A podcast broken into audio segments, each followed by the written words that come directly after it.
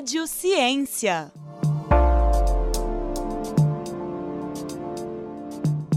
Olá, sejam bem-vindos a mais um episódio do Rádio Ciência.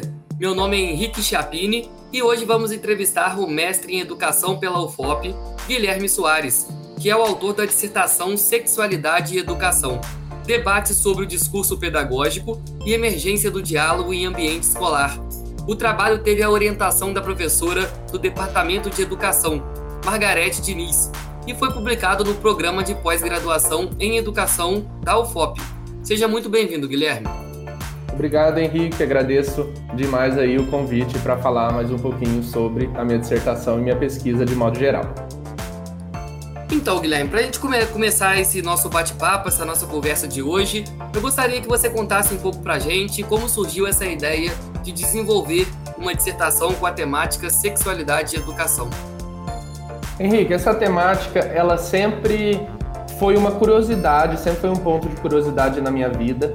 É, começou desde lá da minha trajetória escolar, então nos primeiros anos ali de, de escolarização, é, eu era muito curioso, uma criança muito curiosa, e como toda criança curiosa, é, aquela pergunta de onde vêm os bebês, isso sempre me, me intrigou, e eu ia buscar na escola, na família, é, essa resposta.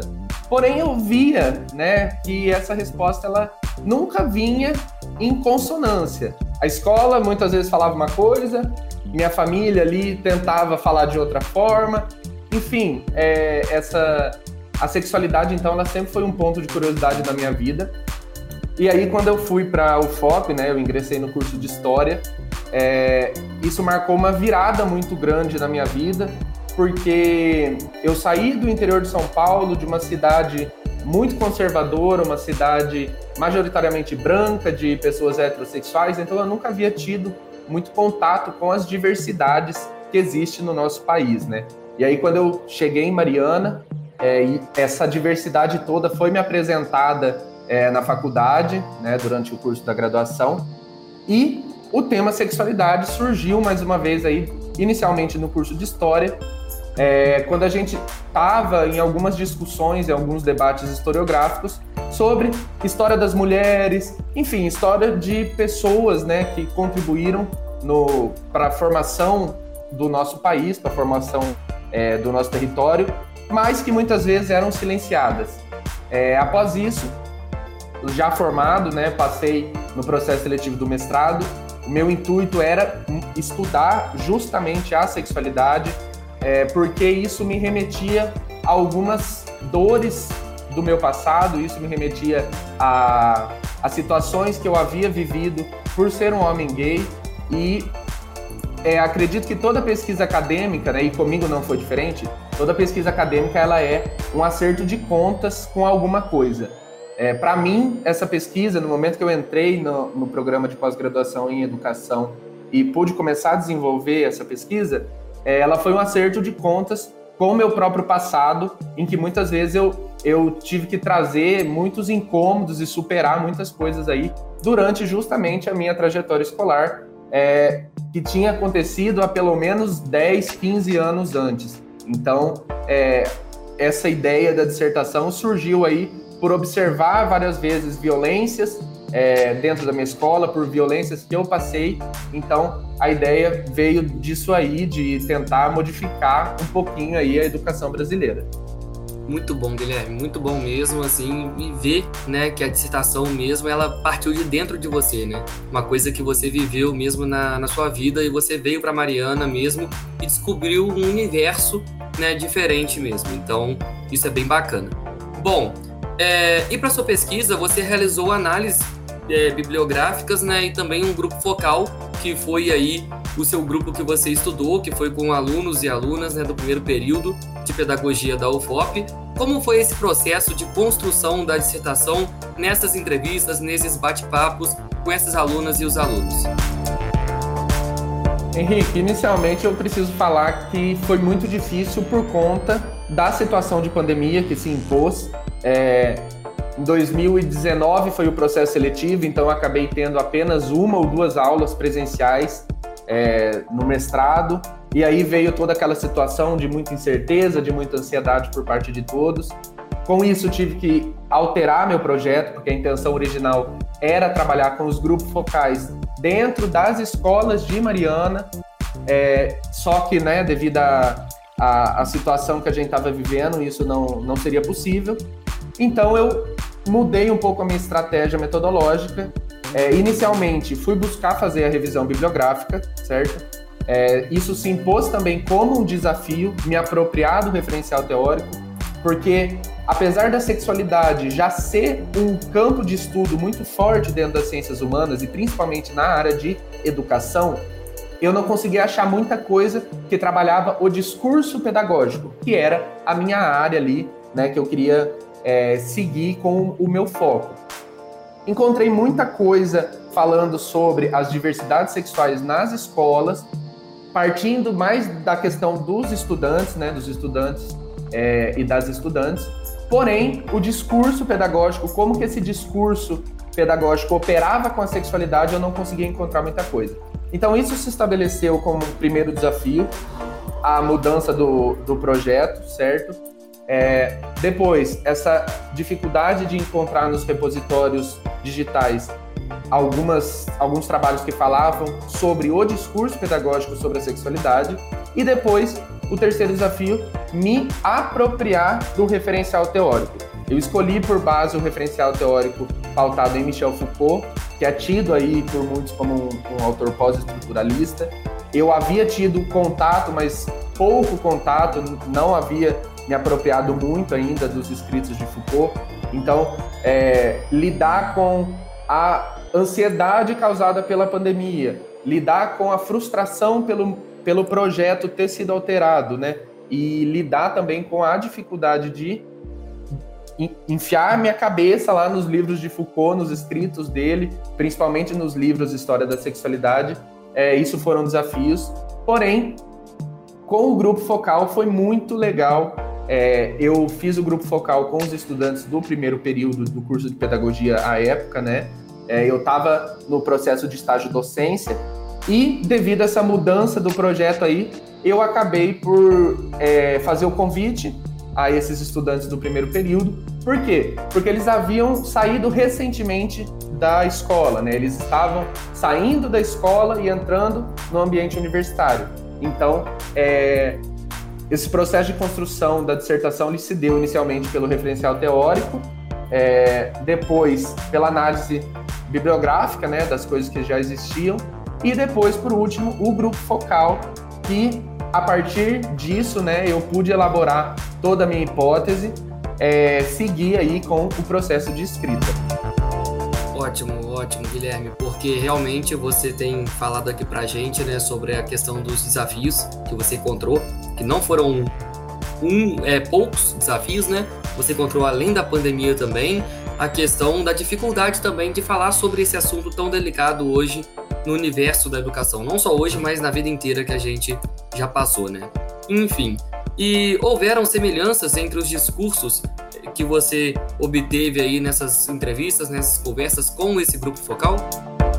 Olha só, foi bastante interessante a realização desse grupo. Por quê? Porque a gente estava em um momento de realidade virtual, vamos colocar assim, né? É, o grupo focal ele ocorreu, tu, ele ocorreu todo pelas plataformas de no computador. Então, muitas vezes, algumas pessoas que participaram da pesquisa, elas não podiam falar tudo o que elas pensavam por estar na casa dos, dos pais, dos seus responsáveis, nas suas cidades de origem. Então, isso foi um ponto bastante interessante que eu percebi sim uma continuidade no discurso desses participantes. Primeiro, nesse sentido de não estar satisfeito em dar a resposta que deram por conta dessa limitação, justamente pelo que você já comentou, né? A sexualidade ainda é um tabu muito grande na nossa sociedade. Em segundo lugar, é, eu queria destacar que houve um discurso muito consonante é, de pessoas que se identificavam como pessoas LGBT, como sujeitos LGBT, é, relatavam, todas essas pessoas relataram ter sofrido algum tipo de violência no ambiente escolar. É, isso fica muito latente, né? E um dos desafios que, que essas falas me impôs foi me ver também nesse processo. Então, ao mesmo tempo que eu, Guilherme, era o sujeito pesquisador, eu era também um participante dessa pesquisa. Então, ter que lidar aí é, com essa separação entre sujeito da pesquisa e sujeito pesquisador foi muito difícil, porque muitas vezes é, eu acabava me comovendo ali, né, com os relatos dos, dos participantes do grupo mas houve sim, então, esse, esses dois pontos de influência dos, dos discursos dos participantes, que foi essa questão de não estarem à vontade, muitas vezes, para falar o que eles queriam, e também essa questão das violências sofridas, né? Isso é, isso foi um ponto, o principal ponto em comum aí que eu pude captar dessas conversas. Nossa, isso é triste, né? Porque realmente a pessoa vem, né, para Mariana e tal, e quando retorna para casa ainda não tem essa liberdade né, que tem aqui em Mariana, que tem nas universidades federais mesmo como um todo, né? Então, quando volta para casa, ainda é um tabu lidar com a questão familiar, que é muito difícil, como você pautou aqui agora. Bom, Guilherme, e eu gostaria que você contasse também para a gente um pouco qual o resultado né, que você obteve na conclusão do seu artigo, que já foi aí publicado também. Henrique, o resultado final é, que eu trago na minha dissertação, na verdade, são é, pontos de inflexão sobre esse discurso da sexualidade na escola. O que a gente pode observar foi que a sexualidade ela está ali na ordem do dia das escolas, né? Ela dita as regras da escola. Então, é, os banheiros da escola eles têm um gênero específico, tem banheiro masculino, tem banheiro feminino. Os esportes são específicos na aula de educação física, por exemplo. Isso foi relatado com muita veemência ali no momento das falas dos participantes do grupo. É, e a partir dessas constatações eu pude chegar que o discurso pedagógico, e aí o discurso pedagógico ele é entendido não somente como a fala, mas como é, o dia a dia da escola mesmo, né? É, que esse discurso ele tem muitos tensionamentos e muitas pregnâncias. O que seria isso? O que, que eu chamo de pregnâncias? É, seria essa, esse discurso da cis heterossexualidade impregnado nas práticas escolares ali, como eu comentei agora, né? Na questão de educação física, na questão dos banheiros, na questão das aulas de biologia, por exemplo, que explicam, em sua grande maioria, e que foi me relatado é, pelos participantes, que era explicado somente a sexualidade heterossexual e cisgênero, né? Então, é, essas pregnâncias, isso ainda está impregnado no discurso pedagógico.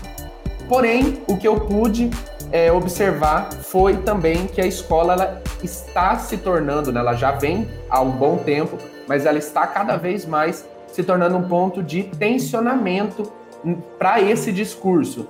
É, ora, os professores mesmo tensionam esses discursos. Tivemos muitos relatos de alguns participantes do grupo que falaram que alguns professores já traziam questões sociais da sexualidade, né? E outros relatos que traziam somente a visão ali biológica, quase que médica da sexualidade. Então, é, o principal resultado que eu trago é que está acontecendo de uma certa forma uma implosão aí da cis heteronormatividade em vários aspectos no discurso dos estudantes e, por vezes, dos professores. A gente ainda constata, obviamente, que o reduto da sexualidade no currículo escolar é a biologia, é, mas essa biologia também, ora reafirmando aí a cis heterossexualidade, ora rompendo com essa lógica quando se traz algum aspecto social, por exemplo, como gravidez na adolescência, ISTs, enfim, isso acaba já tendo um foco maior na, nos, nas disciplinas de biologia, né, de ciências de maneira geral, e também um tensionamento que está em curso aí entre família, entre escola, os próprios estudantes, professores e a religião, que a gente não pode deixar de citar, né? Eu entrevistei pessoas aí, participaram do grupo focal, pessoas de vários estados do Brasil, a maioria era de Minas Gerais, de Ouro Preto e de Mariana. Então essa questão da religião, ela apareceu como um fator determinante aí nesse discurso que estava também presente na escola, o discurso biológico, quase que médico, reforçado pelo discurso religioso, tudo isso para conformar aí a norma heterossexual no discurso escolar, né, no discurso pedagógico. como resultado principal, eu acho que foi essa observação de que está acontecendo um movimento muito interessante nas escolas. É, ora, esse discurso ele é reafirmado por N pessoas aí, por discurso político, por discurso religioso. Ora, esse discurso ele é completamente tensionado pelos próprios estudantes que buscam interrogar essa norma heterossexual. Muito bom, Guilherme, muito bom, porque a gente ainda consegue enxergar uma luz no fim do túnel, pelo menos, né? É, alguns professores ainda lidando muito com essa questão atual, né? Porque antigamente a gente sabe que não era assim, mas pelo menos a gente consegue ali caminhar a pequenos passos, mas pelo menos a gente está caminhando para frente, não é, é, retornando. Enfim, e para finalizar mais um episódio desse Rádio Ciência de hoje, Guilherme, de que forma a gente pode abordar no ambiente escolar, né, a temática da sexualidade e educação, e se você deseja, assim, complementar e falar algo mais também em relação a isso tudo também que você disse. Henrique, a sexualidade, ela, como eu disse, ela tá no dia a dia das escolas, né, então é inevitável abordá-la no chão da sala de aula, porém, é, é ainda sendo um tabu muito grande, é muito difícil né, entrar com essa temática é, dentro da sala de aula. Muitas vezes existe uma resistência muito grande dos, do corpo docente, da gestão, ou até mesmo dos próprios alunos que estão aí, de certa forma, inseridos nessa lógica né, cis heterossexual. Mas o que essa pesquisa pode deixar de legado aí é que a sexualidade é disputa de poder, né? O chão da escola ele se configura aí como um espaço de disputa de poder o tempo todo. É, quando eu falo isso, eu não falo, obviamente, só da sexualidade, né? Eu falo do gênero, eu falo de raça, eu falo de questões culturais, idiomas, enfim. É, a escola ela se coloca, sempre se colocou e sempre se colocará como esse espaço de disputa de poder. E também é, eu acredito que as próximas pesquisas que virão, eu acredito que podem mostrar cada vez mais a necessidade absoluta de trazer a sexualidade para o ambiente escolar a partir da abordagem também histórica, política e social, né? Não focar somente aí nessa questão da, da do sexo biológico, né? É, para que isso possa pautar políticas públicas de igualdade de gênero, de reforço de valorização das diversidades sexuais dentro da escola e também fora dela, né? Porque o que acontece na escola acaba refletindo anos mais tarde na sociedade, quando esses estudantes é, entram aí de fato na, na sociedade. Então, eu acredito que o que a gente pode tirar de proveito dessa pesquisa e de várias outras que são produzidas dentro do campo é que a gente precisa sim falar sobre isso e falar sem tabu. Colocar as cartas na mesa com nossos estudantes e nossas estudantes e falar é, sobre essas, essas três abordagens né, da sexualidade, principalmente a política e a social, mas também a histórica, que é constituinte aí de toda essa sociedade, de toda essa forma de pensar que a gente vê atualmente. Muito bom, Guilherme. Então, assim, eu gostaria de te parabenizar pela excelente pesquisa que abordou um tema tão importante para a sociedade, também para a comunidade acadêmica. E mais uma vez eu gostaria de te agradecer por ter aceitado o convite da Rádio FOP. Eu que agradeço, Henrique. Muito bom debater isso com você e espero que os que acompanham a rádio possam se interessar um pouquinho mais pela temática. Claro, Guilherme. Então, para você que nos acompanhou até agora, fique por dentro das nossas produções pelo site radio.fop.br e também pelas redes sociais. No Instagram e no Facebook é só procurar por Rádio UFOP. Já nos principais tocadores de áudio é só procurar por UFOPcast.